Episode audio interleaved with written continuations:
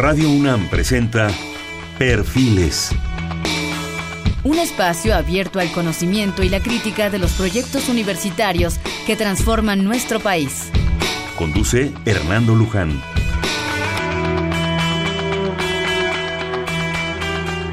¿Qué tal? ¿Cómo están? Buenas noches. Estamos nuevamente en Perfiles. Este es un espacio en donde conversar con las mujeres y los hombres que día a día forjan nuestra universidad. Este es un programa más de la Coordinación de Humanidades y ahora tenemos el gusto de hacer un programa con otra de las grandes coordinaciones, la Coordinación de Difusión Cultural, para lo cual está aquí su actual coordinadora, la doctora María Teresa Uriarte Castañeda. La doctora Uriarte realizó sus estudios de maestría y doctorado en Historia del Arte en la Facultad de Filosofía y Letras de la UNAM. Ha sido directora del Instituto de Investigaciones Estéticas, coordinadora del Consejo Académico del Área de Humanidades y de Artes y miembro de la Junta de Gobierno de la UNAM. Actualmente, les decíamos, se desempeña como coordinadora de difusión cultural de la UNAM. Autora de los libros Historia y Arte de la Península de Baja California y Arte y Arqueología en el Altiplano Central de México entre otros, además de múltiples capítulos de libros, artículos en revistas especializadas mexicanas y extranjeras. También ha estado a cargo de la coordinación y edición de más de una decena de libros, entre los que destacan de la antigua California, desierto de Atacama, ganador de un arte editorial en género de apoyo educativo. Desde 2005 se encuentra a cargo del proyecto La pintura mural prehispánica en México, de la cual es miembro fundador. Como docente, la doctora Uriarte ha impartido cursos a nivel de licenciatura y posgrado, principalmente en la Facultad de Filosofía y Letras de la UNAM, donde también participó en la creación del plan de estudios para una especialización en Historia del Arte. Ha colaborado en la organización e impartición de diplomados y dirigido tesis de los tres niveles, licenciatura, maestría, especialización y doctorado. La doctora Uriarte ha sido miembro del comité organizador de reuniones académicas y ha participado como ponente en congresos y mesas redondas tanto en México como en el extranjero. De igual forma ha sido miembro de consejos académicos y comités editoriales, incluyendo el Fondo de Cultura Económica y la revista Arqueología Mexicana. Como curadora ha colaborado y asesorado a varios museos, incluyendo el Museo de Arte Prehispánico UNAM Tlatelolco y el Museo Beatriz de la Fuente Murales de la Ciudad de los Dioses. También ha participado en la curaduría de exposiciones presentadas en México y en el extranjero y en la organización de múltiples eventos culturales y es miembro del Sistema Nacional de Investigadores en un alto nivel. Doctora Uriarte, qué gusto tenerla con nosotros. Muchísimas gracias, maestro. Me da mucho gusto estar aquí con ustedes. Gracias. Eh, comentábamos desde el otro día eh, y lo acabamos de, volver a, retomar, el cambio en la difusión cultural, en la cultura, en el mundo de la cultura de la universidad. Si también desde la ley del 45 está como una de las funciones sustantivas, realmente ha sido un camino, creo yo, despacio, pero muy seguro. Yo no tengo ninguna duda de eso. La verdad es que la universidad ha volcado en la difusión cultural una parte muy importante de su quehacer. Yo me acuerdo, eh, claro que hace muchos años de esto, pero es parte de la historia de la coordinación de difusión cultural bueno, los conciertos en el, en el Auditorio Justo Sierra, conducidos por Eduardo Mata. Yo llegué a ver a figuras como Cortázar, como Humberto Eco, sí las que recuerdo que me hayan impresionado más, pero nuestra universidad ha crecido mucho y, y, al mismo tiempo ha crecido también su infraestructura cultural no solamente en, casi todas las escuelas preparatorias tenemos buenos auditorios, tenemos buenas eh, em, salas de exposición, también los tenemos en los SHs, en, muchas de nuestras facultades eh, existen estas facilidades, de tal suerte que casi cada dependencia universitaria tiene un responsable de cultura con quienes nos reunimos por lo menos dos veces por año para eh, poner a su alcance todo el quehacer de la coordinación de difusión cultural. Adicionalmente, cada inicio de ciclo eh, les damos más o menos con unas 350 presentaciones un panorama de todo lo que hace la coordinación de difusión cultural a los jóvenes que están entrando. A los de nuevo ingreso. A los de nuevo ingreso. y entonces, de esta manera, los jóvenes están en contacto con, y se llama el programa En Contacto Contigo, en contacto con la Coordinación de Difusión Cultural. Y este es un programa que tiene casi pues 57 mil jóvenes alrededor, un poquito más, quizás con esta última promoción de, de los jóvenes recién llegados, lleguemos a los 60 mil jóvenes, lo que nos está hablando de un 20% más o menos de la población estudiantil que está inscrita en En Contacto Contigo. O sea, se inscriben en ese programa. Se inscriben con su número de cuenta y con ello tienen derecho a dos boletos para cualquier evento que esté en la cartelera cultural de la UNAM. Si nos hacen una reseña del evento al que asistieron, tienen derecho a otros dos boletos. Y así un estudiante universitario puede cursar su carrera completa asistiendo a los eventos que quiera de la Coordinación de Difusión Cultural de manera totalmente gratuita y enriqueciendo su vida, no solamente al observar y ver, sino al escribir qué padre, qué doctor. pasa con su experiencia propia de este de esta as- asistencia ¿no? a un evento cultural. Además haciendo esa reseña, que es un trabajo Exactamente. académico, de alguna Exactamente. manera. Y es divino porque hay que ver las, las reseñas de los jóvenes de las primeras ocasiones que fueron y de las últimas ocasiones. De esto eh, estamos valorando toda la participación estudiantil eh, para con bueno la riqueza de nuestra universidad es que es eso universal y entonces eh, la facultad de psicología está participando con las evaluaciones que nosotros estamos haciendo de en contacto contigo para ver de qué manera la cultura influye o no en la vida académica de un estudiante. Oiga, doctora, ¿por qué no hicieron eso cuando estudiaba yo? Pero de Sí lo hacían de otra manera. De, to- de todas maneras yo me escapaba. Y Sí, por supuesto. Me generó una, una nostalgia aquel Justo Sierra con los cineclubs. Sí. Tarkovsky, Berman, Sí, Kurosawa, bueno, el propio de mi propia facultad de ciencias, el maestro González Casanova, atrás de todo bueno, esto. este, creador de la Filmoteca de la UNAM. Filmoteca, las exposiciones en el MUCA, la muerte, el vestido para el vestido. Y en la Galería Ari- Aristos. La Galería Aristos, la Casa del Ajo, por amor Sí, de la Dios. Casa del Lago, pues todavía está. No, ahí está. Y siguen funcionando que yo diría casi casi que hay una sobreoferta de todas las, las actividades que tiene la Coordinación de Difusión Cultural de la UNAM. Yo creo que si bien la universidad nos ofrecía esa gran oportunidad de estudiar, de ser estudiantes, eh, cuando nos atrevíamos, y yo vaya que me atreví, perdón que hable en primera persona, a participar en todo aquello, no solo se convierte uno en estudiante, sino en un ciudadano sin ataduras. Estoy de acuerdo. La cultura, que es lo que nosotros fomentamos, crea ciudadanos libres. Uno de los programas importantes de la coordinación es Universo de Letras, que es un programa que fomenta la lectura por el placer de leer, no por la obligación, no por la necesidad de que tengo que leer, tengo, Tengo que, que terminar, leer. tengo que hacer una reseña, no, por el gusto. Tenemos programas de eh, regaladores de palabras y abuelos cuentacuentos que están orientados hacia ello. Tenemos una cátedra, la José Emilio Pacheco, ni más ni menos, que es de fomento a la lectura. Y seguimos trabajando en, en esa, en esa línea, porque yo estoy convencida, como lo estamos convencidos todos en la coordinación, de que la lectura, la cultura, el, el quehacer universitario crea ciudadanos pensantes y por tanto libres. Y además tienen un gran evento, yo voy cada, cada año, sinceramente, libro y la rosa. Ah, es una, esto es una fiesta preciosa. Me encanta, es una fiesta. Sí, así se llama, la fiesta del libro y de la rosa. Y tenemos, bueno, la participación de, pues, decenas de editores nacionales y extranjeros y regalamos rosas con la compra de, un, de cada libro.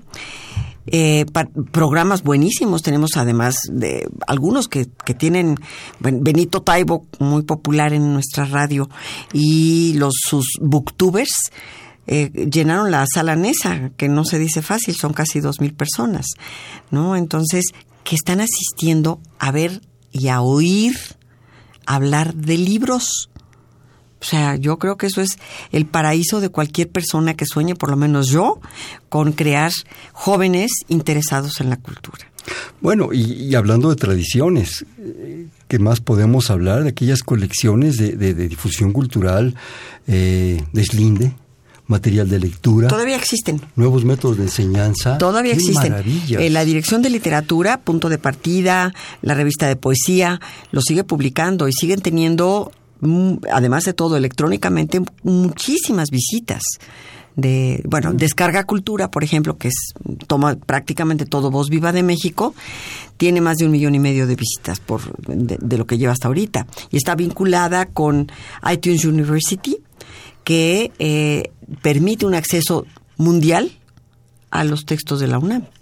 Bueno, yo recuerdo ahora qué maravilla los medios electrónicos, pero compraba uno en los pasillos por un peso folletos.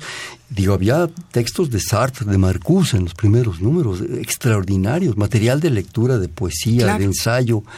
Eran, y luego se compraba uno la cajita. Sí, seguimos produciendo series muy importantes, estas que ya dije en la dirección de literatura, pero también solo cuento. Es decir, que, por cierto, Ignacio Padilla, a quien, añoramos y que desgraciadísimamente perdimos, eh, a mí me provoca un enorme dolor en mi corazón. Creo que fue es una pérdida irreparable. Eh, participó en Solo Cuento en muchas ocasiones como presentador, como prologador, como participante de, de, Solo Cuento, ¿no? En la dirección de literatura. Pero también tenemos la dirección de música con ni más ni menos que dos orquestas universitarias, ¿no? La UFUNAM, que eh, bueno, ya ahorita me están hable y habla amigos para pedirme eh, los abonos de la temporada de Ofunam, porque están agotados. Si Ofunam agota prácticamente todas las funciones, pero también las, las agota la OJUEM, la Orquesta Juvenil Universitaria Eduardo Mata. Y le prestamos nuestra sala Nezahualcóyotl a la Orquesta Sinfónica de Minería, que lo hace por lo general durante el verano, que es cuando la sala no tiene actividades musicales. Y bueno, pues también tienen una programación enorme y bueno, de una calidad extraordinaria. Se va a oír muy mal que yo lo diga, maestro Luján, pero la verdad, la verdad pienso que la OFUNAM es la mejor orquesta que tenemos en México. Yo diría que el programa cultural de universidades es ahorita fundamental para este país, para su cultura. Estoy convencido. Si no es el más completo, pues yo creo que sí lo diría yo. Si me permiten, yo lo digo. Bueno, y además somos universitarios y podemos decir lo que queramos sobre nuestra universidad. ¿Verdad? y déjeme decirle otra cosa que a mí me, me, me llena de orgullo. El, el hecho de que las universidades norteamericanas y voy a poner los ejemplos más destacados. Harvard, Stanford, Yale, no tienen una actividad cultural como tiene la UNAM. Yo tengo muchos colegas de estas universidades que cuando vienen y conocen, bueno, me pasó con la representante del King's College de, Londres? que cuando entró a la sala Nezahualcóyotl dijo, ¡Oh, my God! Es decir, gente que cuando entra al Museo Universitario de Artes eh, de Arte Contemporáneo, donde ahorita está la extraordinaria exposición de Anish Kapoor, a quien invito de verdad que vayan a ver, hemos recibido más de 200 mil visitantes en esta exposición. es extraordinario. Y bueno, que museos es la, el único museo de América Latina que podía recibir una exposición como la de Anish Kapoor. Por eso lo eligió Anish Kapoor. O sea, uno de los artistas... La infraestructura, el tamaño, las dimensiones, la, gente. La infraestructura, la gente, y bueno, está eh, encantado, va, a donar una de sus obras a, través del patronato del MUAC para la, para la colección del museo. Y la verdad es que estamos hablando de las grandes ligas de, los museos del mundo. A ver, doctora, aquí me, me brinca un punto que creo que es fundamental. Ese momento de disparador, de, paradigma, diría yo, en la infraestructura cultural de la UNAM. Eh, ¿Cómo lo siente usted? ¿Cómo lo percibe? ¿Cómo se dio? Bueno, yo creo que se dio por la enorme visión del doctor Soberoni, porque en ese momento teníamos un país que lo permitía, ¿no? Y la necesidad de una, de una, creo yo, perdón que le interrumpa, de una población que quería más. Sin duda. Y la visión de un rector que tuvo las que tuvo los medios. la creación del centro cultural. porque ahora por más que un rector quiera quiera tener la visión de poder hacerlo pues es difícil que tenga los medios económicos para llevarlo a cabo no es, son son costosísimas son obras muy costosas.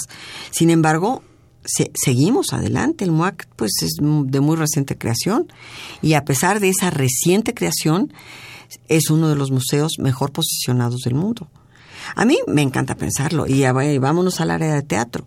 Si ahorita tenemos ni más ni menos que una producción en Santa Catarina de Luis de Tavira y de Alejandro Luna, que es Pequeños Zorros, además de nuestro carro de comedias que itinera por toda la República y por toda la ciudad y por todas las dependencias universitarias.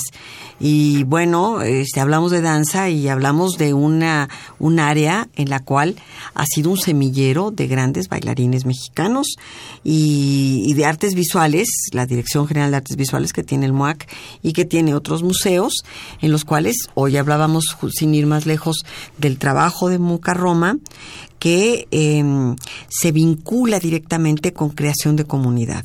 Están trabajando con, una comunidad otomí que está en la colonia Roma, que es, es preciosa la experiencia. En, la que se vincularon los niños de la comunidad otomí y, y para diseñar sus propios espacios. Es decir, esto es un trabajo comunitario que, que yo no veo que nadie más esté haciendo porque es difícil que alguien más lo pueda hacer. Sí, porque además, bueno, retomando lo de teatro, está el CUT. ¿Sí? Están esas maravillosas salas, la Juan Ruiz. A eh, punto de convertirse Chavas, en escuela. Todas, todas Nuestro son... CUT, el Centro Universitario de Teatro, está en el proceso, lo mismo que el Centro Universitario de Estudios Cinematográficos, en donde estudiaron pues los Cuarón, en donde estudió Chivo Lubeski. el Chivo Lubeski, que pues lleva varios premiecitos, ¿verdad? Algunos. Por algo será. ¿No? Es, nuestras escuelas son escuelas de gran calidad, ahorita son centros, pero están en proceso de convertirse en escuela para poder dar un reconocimiento firme de como cineastas o como gente de teatro, ¿no? Y yo creo algo que también con nostalgia y con un gran cariño no podemos dejar de mencionar, nuestra Casa del Lago. La casa yo del creo Lago. que la Casa del Lago ha sido un hito, un momento para todos eh, eh, que realmente nos ha sorprendido en muchos aspectos. Y sigue trabajando activísimamente. Julieta Jiménez Cacho hace un gran trabajo como directora. Y bueno, ahí estamos con una vocación. Hemos querido que nuestros museos tengan vocaciones muy claras. Son siete museos de la coordinación. La Casa del Lago es uno de estos siete museos y su trabajo está vinculado con ecología y medio ambiente. ¿no? Es por su locación, por su vocación, por su eh, lugar. y Por bueno, sigue teniendo, sigue teniendo su historia, con poesía en voz alta, con un espacio sonoro, con teatro de altísima calidad, con conciertos de altísima calidad. O sea, la UNAM es una, una fuente de ofertas. Nada más métase a www.carteleraunam.mx y va a encontrar una oferta in- inmensa. Yo no creo en los números, creo en los contenidos, pero nada más por un, de- un dato, doctora, ¿cuántos eventos se generarán al mes en la universidad? No, la UNAM Aprox. genera 10.500 eventos por año, más Por o menos. O sea, son unos cuantos mensuales. O sea, estamos hablando de 900 por sí, mes. sí. Y bueno, en todas las áreas, de nuevo, ¿no? Este, el cine. Tenemos la Filmoteca de la UNAM que organiza, organiza programas como la, el, el Festival de Cine de la UNAM, el FICUNAM, y la Cátedra Berman, que hemos traído a los mejores especialistas de cine y teatro a hablar con nuestros jóvenes y sobre quien y con quien quiera inscribirse sobre todas las áreas que involucran tanto a cine como a teatro, iluminación, escenografía, actuación, Peter Greenaway, es decir, maravillas. Y bueno, por no hablar de dos medios importantísimos de comunicación que son radio y televisión universitaria. Perdón, la Dirección General de Publicaciones. Es decir, es, es una es todo un quehacer. Yo le diría que unido por un equipo maravilloso, porque yo siento y estoy orgullosísima de formar parte de este equipo de gente que, que lo da todo por la UNAM, ¿no? Sea en la Casa del Lago, o en Mucarroma, o en el ECO, o en Tlatelolco. Si Tlatelolco ahorita tiene dos Chopo. exposiciones, o el Chopo. El Chopo tiene una exposición genial. Yo debo confesar que cuando entré le dije a Pacho, Pacho, ahora sí, qué horrible está tu exposición. que la, la primera impresión es sobre la piratería y sobre todo lo que genera la piratería en nuestro país como fenómeno social. Interesantísima exposición. Y en Tlatelolco tenemos el viaje de los objetos, que está preciosa, que además es producto de la, eh, eh, mu- maestría de estudios curatoriales de la UNAM Eh, o sea, todo lo trabajan alumnos y bueno, en este caso fue Deborah Dorotinsky, que es la coordinadora del posgrado de Historia del Arte de la UNAM. El viaje de los objetos son los objetos que vinieron a la Olimpiada Cultural de 1968. Y la verdad es una delicia visitar esta exposición. Está preciosa, propuestas frescas, jóvenes, ¿Dónde está, creativas. En Tlatelolco. En Tlatelolco. En Tlatelolco. Y aparte, eh, tenemos ahorita también un proyecto que queremos presentar al rector. Mañana lo veo, entonces no, espero no tomarlo muy de sorpresa. No, son instrucciones espero suyas. que nos esté escuchando. espero que nos esté escuchando, no creo, está muy ocupado, pobre. Eh, yo creo que el rector nos dio instrucciones bien claras. Me dijo, hay que tener en cuenta que en dos años se cumplen 50 años del 68 y eh, tenemos el memorial del 68 en, en Tlatelolco y hay que renovarlo con un comité académico participativo que opine, que pero hay que buscar y ya tenemos una propuesta clara de hacia dónde queremos ir con el memorial del 68, conservando el espíritu justamente de lo que fue todo este movimiento extraordinario que se generó en el 68 con los estudiantes y en la sociedad de México. ¿no? Es por hablar de, de Tlatelolco, pero si, si nos ponemos a hablar, lo que decíamos hace un momentito, del, de la Filmoteca de la UNAM. Bueno, este, el resguardo, el trabajo de restauración que se ha hecho de todo el acervo filmográfico. Mejor acervo en Latinoamérica. El, y además, bueno, acabamos de recibir una felicitación de Scorsese, ni más ni menos, por la participación en el rescate fílmico de material inédito que está guardado en ocasiones en nuestra filmoteca y de otros filmes, bueno, filmes de 1920, de 1930, que se han restaurado y que tienen una calidad ya mm, digital, eh, que además llevamos a las, a las preparatorias, a los SH, y que en muchos casos, que esto es precioso, se hace una musicalización en vivo de las películas mudas, como se usaba antiguamente antes. pianola, ¿no? Exacto, aquí eso es un conjunto que se ha especializado de la Escuela Nacional, no, bueno, perdón, de la Facultad de Música, porque ya no es escuela, de la Facultad de Música de la UNAM, que por cierto hoy en la noche designan a su director o directora, la Junta de Gobierno. Eh, este conjunto de la Facultad de Música estudia las películas y les, les da vida a través de la música. Es una belleza. Imagino. Doctora, ¿me permite hacer un corte de Por estación, por favor? Estamos en Perfiles, un espacio en donde conversar con las mujeres y los hombres que día a día forjan nuestra universidad. Programa de la Coordinación de Humanidades, específicamente también, en este caso, la Coordinación de Difusión Cultural, por lo cual está su actual coordinadora, la doctora María Teresa Uriarte Castañeda, con nosotros. Estamos en el 55 36 89 89. Repito, 55 36 89 89.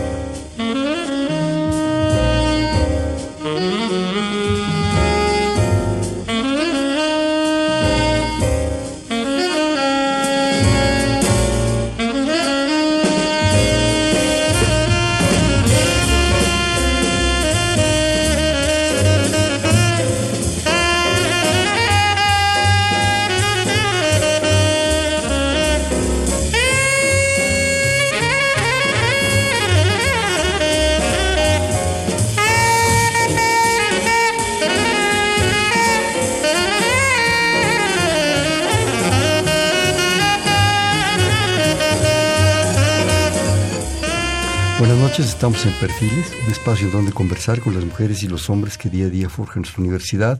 Les comentábamos que estamos platicando sobre la cultura, qué maravilloso tema con la doctora María Teresa Uriarte Castañeda, actual coordinadora de difusión cultural en un programa más de la Coordinación de Humanidades en el 55 36 89 89. Antes de seguir adelante, doctora, me va a permitir que la Coordinación de Humanidades tiene una nueva promoción que creo que va a ser constantemente, estén pendientes, de obsequiar libros.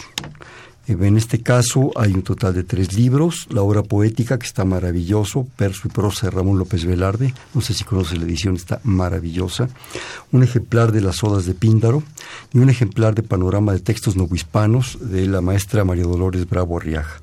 Los interesados comunicarse aquí a nuestro teléfono. Nuestro productor, eh, Miguel Ángel, les dará los datos.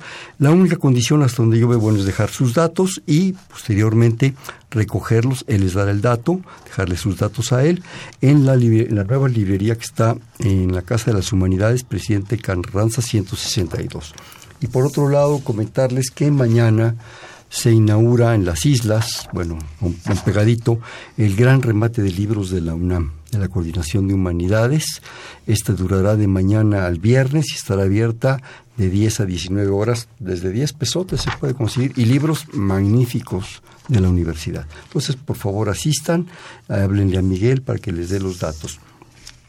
Doctora, eh, varias cosas. Eh, yo creo que eh, en toda esa gama de posibilidades que nos ofrece la universidad, que bueno, es sorprendente, ahorita que decía de una exposición sobre la piratería, esa riqueza que va de la piratería de repente a los al Nishkapor o a San Ildefonso o al 68 es una propuesta que yo creo que no solo es la riqueza en sí misma, es la visión de dar esa riqueza a la gente es darle no solo eso, ya no a nuestros propios estudiantes, que son trescientos tantos mil, sino a la gente. Un proyecto cultural insertado en la Ciudad de México, que se dice fácil, sí, pero con una diversidad de espacios, de lugares, de posibilidades, que yo creo que pocos lugares del mundo lo tienen. Pues yo estoy de acuerdo, ¿qué quiere que le diga? No, pues que, sí. Eh, además de todo, yo lo disfruto muchísimo, me divierto mucho en, la coordinación. De verdad, tengo un grupo de compañeros de trabajo maravillosos. Pero continuamente estamos planteándonos nuevos retos, ¿no? Eh, decir, qué vamos a llevar, cuáles contenidos, eh, cómo enriquecemos nuestras participaciones. Em, y sí, yo creo que esta, este quehacer cultural de la universidad es único porque nosotros en esta exposición de la piratería o en el viaje de los objetos se conjugan las tres actividades sustantivas de la UNAM. La docencia, la investigación y la difusión de la cultura. Porque además son museos vivos. Claro. Con actividades. Y aparte de que son vivos y con actividades, vinculan la investigación que se está haciendo ahorita en este momento sobre cada uno de los campos que se presentan con la docencia, porque yo lo, que yo le decía, por ejemplo, eh, la, maestría de estudios curatoriales y la maestría de historia del arte de la UNAM están íntimamente vinculadas con el quehacer museográfico de la universidad. De manera que el, el joven aprende en la práctica, redactando las cédulas de las exposiciones y también los textos de los catálogos. Y esto yo no creo que se pueda dar en muchos otros lados más que en un sitio en el cual convergen la investigación, la docencia y la difusión de la cultura. Un poco también para ello yo, doctora. Eh, yo creo que hablamos de espacios, espacios ya icónicos, diría yo, en esta cultura nacional. Pero esos espacios requieren gente, una gente que percibimos apasionada, preparada, comprometida una infraestructura en esta coordinación, lo mismo aquí en Radio Universidad, que en el Chopo, que en Casa del Lago, gente que está preparada a lo que viene y a veces a grandes sorpresas que ellos mismos nos dan y obviamente coordinadas por, por la oficina central que en un momento dado nos permiten tener unas posibilidades impresionantes de que no falle un telón, de que se genere un nuevo contenido, de que la exposición fulana esté pues compitiendo por cosas en el mundo. Esa infraestructura, doctora, yo quisiera que nos comentara de esa gente, esa gente que a veces desgraciadamente no vemos, pero ahí están. Bueno, yo no tengo duda que los técnicos que elaboran, y estoy hablando ya no de los investigadores, eh, ya, ya, ya pensamos en, en, las cabezas dirigentes y en los investigadores que forman parte del, de la planta académica de, de la Coordinación de Difusión Cultural los técnicos son extraordinarios en la en el área que quiera ponerme de teatro de es decir en el teatro. Iluminación sonido eh, movimiento de mecánica teatral escenografías eh, etcétera. Que además tienen una tradición una historia. El teatro en la ciudad universitaria eh, tiene una trayectoria ilustrísima. Acabamos de honrar a Alejandro Luna porque su trayectoria como gran maestro del teatro y del cine eh, tuvo una impronta dejada por Julio Castillo, por Margules, por eh, este Héctor Mendoza, Héctor Azar, ¿Quién más se acuerda? Porque yo estoy hablando de memoria y los que estoy tratando de recordar en este momento. Pero es una escuela mexicana de teatro que sigue honrando la tradición de llevar a cabo los, mm, no experimentos, porque ya no son experimentos, pero no estamos alejados de eso. La, experimentación teatral tiene su lugar en la UNAM, entre otras razones porque tenemos dos escuelas de teatro una en la Facultad de Filosofía y el Centro Universitario de Estudios Teatrales, que depende de la Coordinación de Difusión Cultural. ¿Y la experimentación museográfica, doctor? ¿Qué me dice? La experimentación museográfica. Absolutamente. Es decir, esta, esta exposición de la que hablaba yo del Chopo es de una museografía, digamos, de avanzada y lo que se hace a través de estas de estos espacios universitarios con la comunidad, no solo con la comunidad universitaria, pues es la verdad muy muy asombroso, ¿no? Me preguntaba quién más me acordaba yo, Juan José Gurrola. Claro, Gurrola.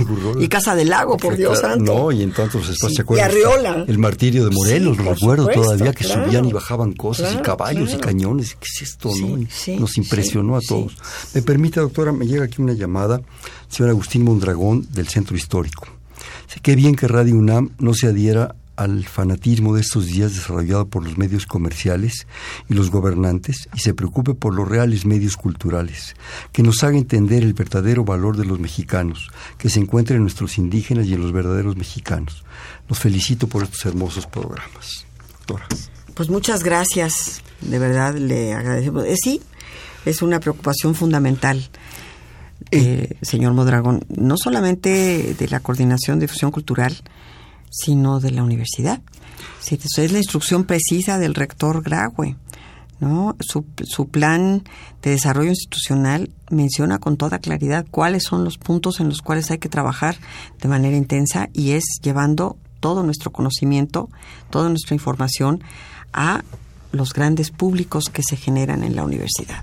Retomando lo que yo comenté y citándole a usted, doctora, que lo suyo es la cultura, yo quisiera una reflexión tensa, profunda, como las que nos regala siempre, acerca del sentido y el valor de la cultura. Bueno, la verdad es que, que estamos viviendo a veces. Sí, caray. Ah, tengo la suerte de haber estado muy recientemente en San Sebastián, viendo en el, en el País Vasco, en España, a una bailarina, Irache Anza, que eh, es, es vasca, que va a traer... Con ese nombre no podía ser otra cosa. Irache, pues sí, Irache Anza. Traerá en fecha muy próxima su trabajo coreográfico y dancístico al área de danza de la UNAM. ¿Cómo nos entendemos también? A través del arte, a través de la cultura. Ese es un lenguaje universal. Además, a mí me gusta mucho decirlo, es un lenguaje de paz. No es, un, no es un lenguaje de conflicto, no es un lenguaje de confrontación, es un lenguaje de entendimiento, de comprensión, de entendimiento del otro y por tanto de creatividad. ¿No? Eh, yo creo que estos son temas muy profundos de la, del quehacer humano. Hoy platicaba con un colega investigador del Instituto de Investigaciones Estéticas, que es mi casa de ascripción. Eh, respecto a un trabajo que pues yo tengo el gusto de haber iniciado, me encanta, un, un inventario de, de escultura novohispana que Oaxaca ha seguido adelante gracias al doctor Pablo Amador Marrero, bueno, a la, a la decisión de los directores que ha tenido mi instituto después de que yo dejé de serlo, y de Pablo Amador Marrero, que le ha dado un, una calidad a la investigación eh, de, de, la escultura oaxaqueña impresionante, al, al inventario, ¿no? Pero lo que él me decía es que los jóvenes en Oaxaca especialmente están trabajando mucho en la sierra. Decía, y ellos tienen una vocación y una cultura por la paz. Me imagino que están hartos de los conflictos.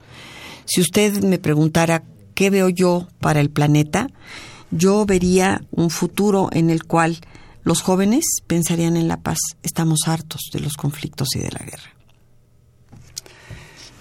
Sí, yo, si me permite, hablando de esos jóvenes, de esa educación, de esa aportación a la cultura, John Ruskin, filósofo inglés, dijo algo que, que yo no quiero dejar de citar. Dice, educar a un hombre no es hacerlo aprender lo que no sabía, sino hacer de él alguien que no existía. Y yo creo que la cultura nos da esto. Entramos a las facultades, a las escuelas de la UNAM, con ese privilegio, aprendemos cosas, nos educamos, pero necesitamos ser hombres cultos, hombres del siglo XXI o del XXIII o del 30, pero sobre todo lo que usted acaba de decir, llenos de paz, de tranquilidad, de serenidad, y eso solamente la cultura nos lo va a dar. Yo no puedo estar más de acuerdo, y de hecho, el, el, mi trabajo gira alrededor de eso. Yo quiero, ¿qué sueño? Sueño un México eso quiero de universitarios libres, pensantes, actuantes, participativos y amantes de la paz. Sire, yo de verdad creo que nuestro país, que está pasando por momentos difíciles, el mundo que está pasando por momentos difíciles, tiene que buscar en la cultura, y esto quiere decir en los libros y en el cine y en el teatro y en la música y en la poesía, la respuesta para, para sus necesidades básicas. Porque es tan básico esto como comer. Es decir, no podemos olvidar que el ser humano no es solamente un cuerpo eh, al que hay que alimentar. Hay que alimentar una parte que no podemos denominar, llámela como quiera, espíritu, alma, no material, este, el cuerpo cósmico, qué, qué sé yo. Pero eso necesita un alimento. Y si no se lo damos, se muere. Empieza a estar enfermo y se muere. Siempre he pensado que la cultura es un antídoto para la violencia. No es la primera vez en mi vida que lo pienso, ni es la primera vez en mi vida que he estado al frente de la posibilidad de llevar un programa cultural. Lo hice en Sinaloa, convencida de que el nombre de Sinaloa tenía que asociarse también con las labores más enaltecedoras del ser humano. Y no las que salen en el amarillismo. claro, las que llenan los periódicos. Claro. Me encantó y de hecho se me adelantó con esto que, que sueña. Ahora permítame regalarle una frase de Fernando Pessoa, el gran portugués. El gran portugués. No soy nada y llevo conmigo todos los sueños del mundo.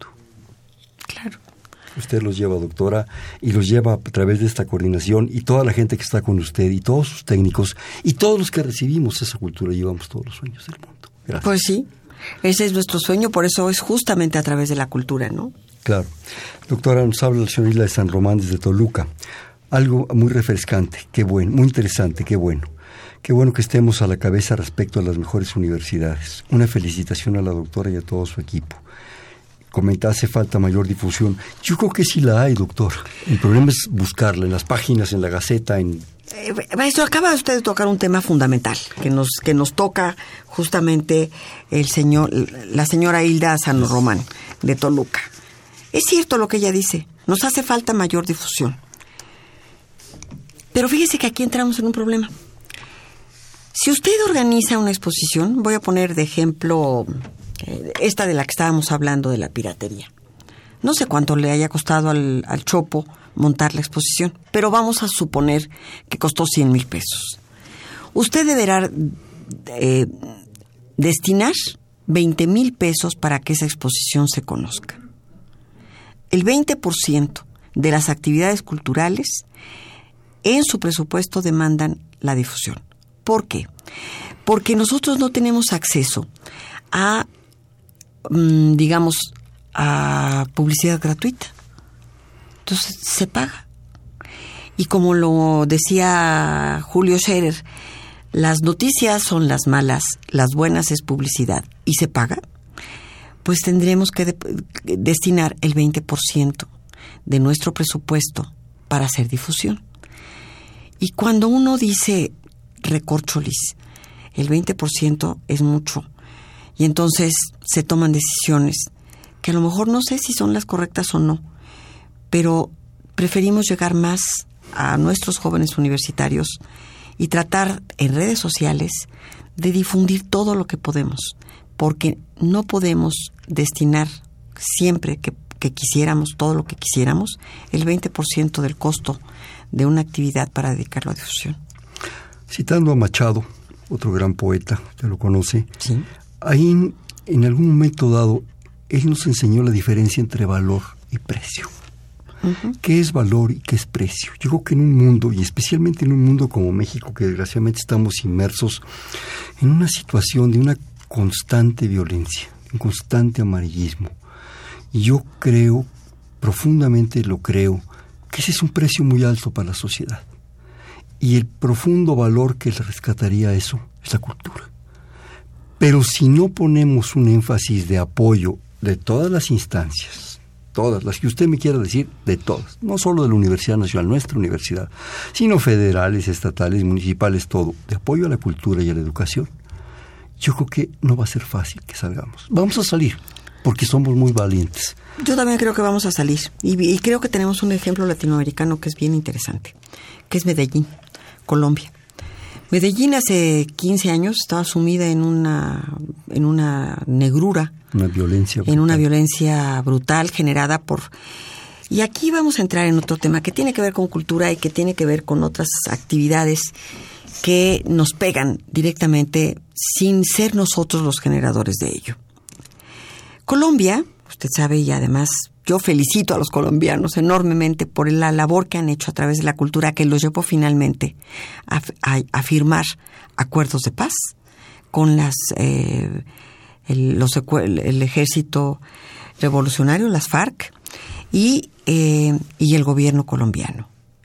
Pero es notable lo que han avanzado en Colombia en materia de cultura y lo que han hecho a través de sus bibliotecas y de sus casas de barrios y de todo lo que se hace con la cultura, que desde mi punto de vista, por eso alcanzaron justamente un acuerdo de paz, porque su población ya lo estaba demandando. Yo creo que em, vivimos en un mundo en el cual se generan tantas por decirlo algo, distracciones, ¿no? Que ojalá fueran distracciones, dramas. ¿Por qué los Estados Unidos, con 300 millones de habitantes, consume el 30% de las drogas que se generan en este país? O más del 30%. ¿Por qué producen la cantidad de armas que producen y que nos venden? Bueno, a mí no, porque nunca he comprado una, pero porque se venden libremente en la frontera. No sé cuántos establecimientos venden armas en la frontera. Y claro, que hay negocios que dejan mucho dinero, pero que dejan detrás una secuela de violencia, una secuela de huérfanos, una secuela de viudas. Yo lo he vivido también, maestro. Yo lo he visto, yo lo conozco. Es decir, sé lo que representa la violencia en México mi marido y yo por lo menos, directamente fuimos balaseados dos veces cuando él estaba en Sinaloa como gobernador. Y bueno, no es que las cosas hayan cambiado, pero debo decirle, por ejemplo, que yo no tengo miedo. Y no tengo miedo porque tengo enorme, enorme esperanza de lo que puede suceder con un ser humano al cual uno le pone enfrente la posibilidad de cambiar su vida. Y la cultura es un generador de cambio, de transformación, de real transformación de un ser humano. Hay una anécdota que me encanta, si me permite compartirla, doctora, de Javier Villaurrutia. Ni más ni, más ni menos. Que cuando era maestro de la Escuela Nacional Preparatoria, un día lo vieron en un recreo, deshojando un libro de poesía y aventando las hojas al patio. Javier, pues, ¿qué le pasa? El gran es Savonarola, estás profanando un libro de poesía, tú poeta, uno de los grandes poetas. Dijo, no, porque tengo la esperanza que estos muchachos recojan una página, se emocionen. Claro. Y yo no sé si van a ser poetas, pero van a volver a leer poesía. Eso nos hace falta. Que lancemos esas hojas de todos los días. Se hace en el Chopo, la Casa del Lago, el MUAC y que nuestros jóvenes el eco eh, todos en el centro cultural universitario en el centro cultural universitario que nuestros jóvenes lo recojan y la gente también, la señora San Román, eh, la otra persona que nos habló del centro histórico, tienes a Ildefonso a un paso. Digo, usted conoce a San Ildefonso, por la palma es humano. mañana, por cierto, vamos a hacerle un homenaje. Vamos, dijo la mosca. Pero yo voy a estar ahí, entonces me siento, además me siento directamente involucrada porque de nuevo es mi instituto al maestro Jorge Alberto Manrique. Imagínese. Mañana a las 10 de la mañana. Historiador del arte extraordinario. Un extraordinario historiador del arte. A las 10 de la mañana en San en el, ni más ni menos que en el Generalito. Fíjese una de las grandes joyas de la UNAM. Otra cosa, doctora. ¿Cuántos nombres esplendorosos resuenan en esta universidad? Usted habla del maestro Manrique, yo le puedo decir Gente que usted conoció, Paco de la Maza, Maestro Tucen, digo, no puedo decirlos a todos porque se nos van tres horas. Claro. Gentes que nos dejaron tanto, que fueron sembrando esa Beatriz de la Fuente. Maestra Beatriz de la Fuente. Mañana habla la doctora Vargas Lugo, emerita del... Elisa Vargas Lugo, es extraordinaria. Sí, emerita de nuestro instituto. ¿Cuántas de esas gentes aventaron hojas y las estamos recogiendo? Sí, bueno, por lo menos mis maestras aventaron hojas y yo sí las recogí, mis maestros todos de alguna manera. Sí. ¿Me permite hacer un, siguiente corte, doctora? Este perfil es un espacio en donde conversar con las mujeres y los hombres que día a día forjan nuestra universidad. Un programa de la Coordinación de Humanidades con la Coordinación de Difusión Cultural y específicamente tenemos como invitada a la doctora María Teresa Uriarte Castañeda. Estamos en el 55 36 89 89. Repito, 55 36 89 89.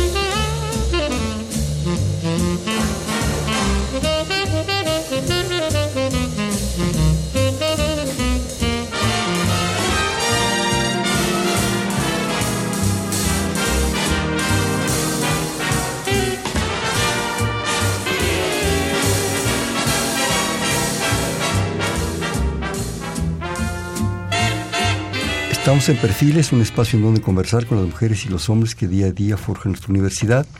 Estamos platicando muy a gusto con la doctora María Teresa Uriarte, qué rápido que nos ve el tiempo. Si traemos tamales ya tole, doctora, nos seguimos unas dos horas. Un programa de la Coordinación de Humanidades y de la Coordinación de Difusión Cultural.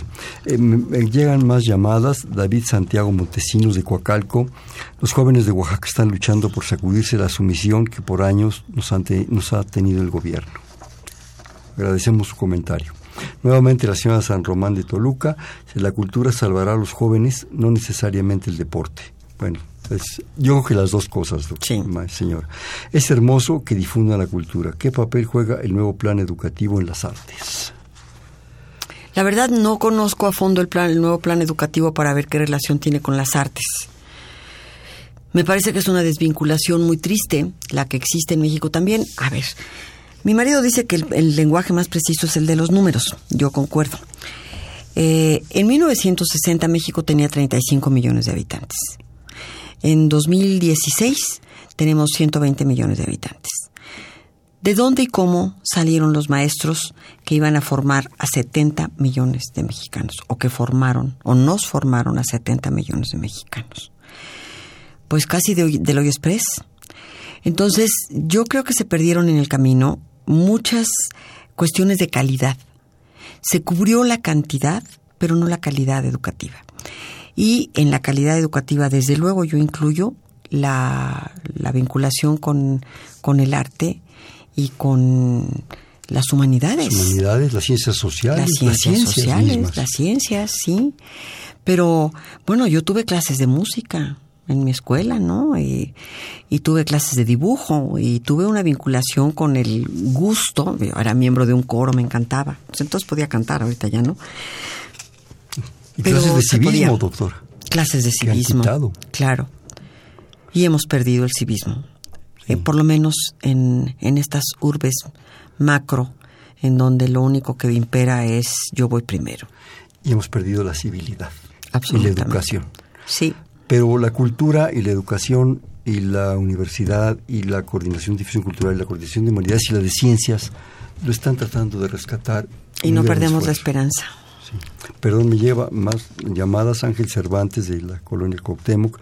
La cultura urgente es la del salvamento de la nación y no ser como en el Titanic, que se le, que se le vende un grupo de violinistas de violinistas a la música o a la danza en lugar de haber cultivado la cultura de la prevención. un ejemplo más es el telegrama que manda un servidor, la titular de la CEPA, la doctora Alicia Bárcena, comunicando que no hay recursos económicos para salvar a más de 160 mexicanos fumadores ejecutados con las armas químicas de alquitrán y la nicotina aunque la deficiente cultura de la prevención y así seguimos derrochando el presupuesto con desviaciones de cultura de tercer mundo, supongo, como lo representa el hombrecito de lentejuelas idealizado por la UNAM. en fin, son opiniones personales. Claro. Y muy, muy libres de hacerlas. Muy libres de hacerlas y respetables, digo, cada quien piensa, cada cabeza es un mundo. Y tenemos que respetar. Y lo único que nosotros queremos es que ese mundo sea muy rico y que sea un mundo pleno de eh, obras buenas. Y por buenas me, me, refiero a obras de calidad. Y eso es lo que hacemos en la coordinación de difusión cultural. Una, una gran multiplicidad de cultura impresionante. Nada más, doctor, recordarles que mañana es el gran remate de libros de la coordinación de humanidades en las islas. Y yo quisiera estos minutos que nos quedan desgraciadamente escasos, que nos platique también de cultura de ese gran proyecto de la pintura mural prehispánica que contó con la maestra de la Fuente pues nos han dado. con mucho gusto, con mucho gusto. Esa es mi vida. Esta parte de la coordinación de difusión cultural es mm, una faceta que pero también luego yo sí cultivo con enorme entusiasmo y cariño, pero pero lo otro, bueno, también es que es, es difícil separar, ¿no? Sí, la, el proyecto de la pintura mural prehispánica que inició la doctora de la Fuente hace 25 años, mi maestra, mi querida, amada y añorada maestra, em, eh, sigue, dando frutos, sigue adelante. Estamos por publicar dos eh, tomos que corresponden al catálogo de Cacastla. Ya publicamos los estudios eh, que están ya circulando desde hace como tres años. Nos tardamos, nos tardamos mucho en producir estos libros porque es una labor artesanal. No solamente es la, la redacción de los textos que corresponden a cada uno de los estudios o del cedulario de cada uno de los lugares que estudiamos, sino es todo el dibujo que hay, que hace Citlali Coronel, a quien le mando todo mi cariño, una gran, gran universitaria, Fernanda Salazar, eh, la OSA, María Olvido Moreno, que trabajan en este proyecto de la pintura mural prehispánica, Chuy, Patti, decir, mis abrazos y cariños a todos, y muchos becarios que nos acompañan y que nos ayudan a trabajar también en el proyecto de la pintura mural prehispánica. Estamos por publicar eh, el catálogo de Cacastla y estamos ya por entrar a imprenta con la pintura relacionada con la Huasteca, específicamente con el sitio del Tamuín, aunque tratamos algo también de Tamtoc y otros sitios menores que conservan restos muy pequeños de pintura. Yo debo decir que este proyecto a mí me llena de orgullo, de satisfacción, mi amadísima maestra me hizo jurar que yo iba a terminar. Pues espero poder cumplir mi promesa y mi juramento. Y em, estamos trabajando en estos sitios de Tamuín, por ejemplo, en donde la pintura se ha perdido prácticamente, en donde casi no existe. Y, donde, y con sitios como Bonampak o Cacastla que están condenados a la desaparición, o tantos lugares de Teotihuacán que han perdido sus murales. Eh, los sitios prehispánicos no han sido bien comprendidos porque no se conocen sus pinturas. Los sitios prehispánicos estaban íntegramente coloreados. A mí me gusta ofrecer un símil. ¿Cómo puede uno pensar en la fisonomía de una persona si ve su esqueleto? Lo que nosotros vemos del mundo prehispánico son los esqueletos, son los muros sin carne, ¿no? Los huesos sin carne, descarnados de eh, los edificios. Si nosotros pudiéramos imaginarnos, yo siempre pienso, un segundo de ver cómo era Teotihuacán, era puro color. El color que inundaba realmente las ciudades prehispánicas. Y eso fue lo que doña Beatriz trató de que rescatáramos en nuestra en nuestro quehacer de todos los jueves en el seminario de la pintura mural prehispánica. Y yo quiero honrar el nombre y la herencia de mi maestra universitaria que con un proyecto universitario ha tratado de rescatar esta parte del patrimonio artístico de México. ¿Cuántos libros han publicado, doctor? híjoles, son como ocho o diez. Son, son varios. Son dos de Teotihuacán, dos de Bonampak, dos del área maya. Nos falta el catálogo. A ver, Leti Steines, apúrate a hacer el catálogo. Em, dos de Oaxaca, dos de Cacaxtla, ya van diez. Hemos publicado libros como los que se hicieron para las exposiciones de Gerona, a donde se llevó este, y después a Macao el catálogo del Museo Beatriz de la Fuente.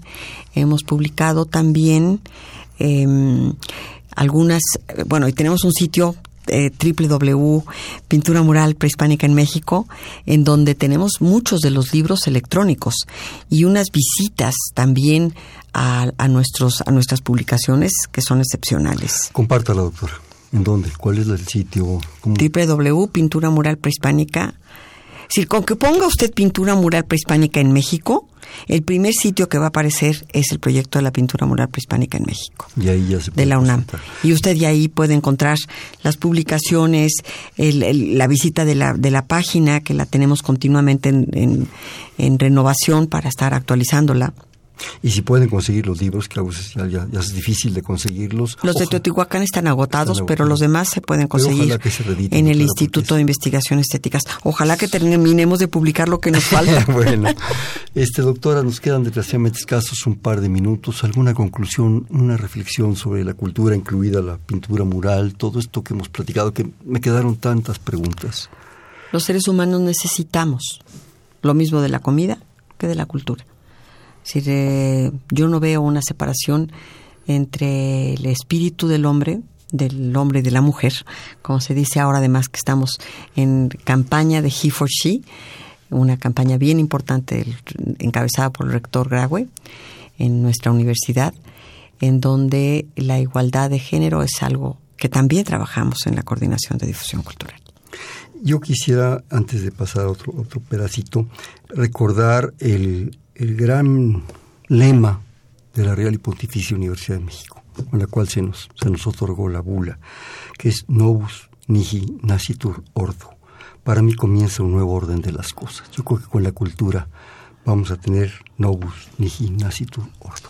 Y doctora, vamos a hacer una tradición de este programa a lo largo de 935, que es jugar bote pronto.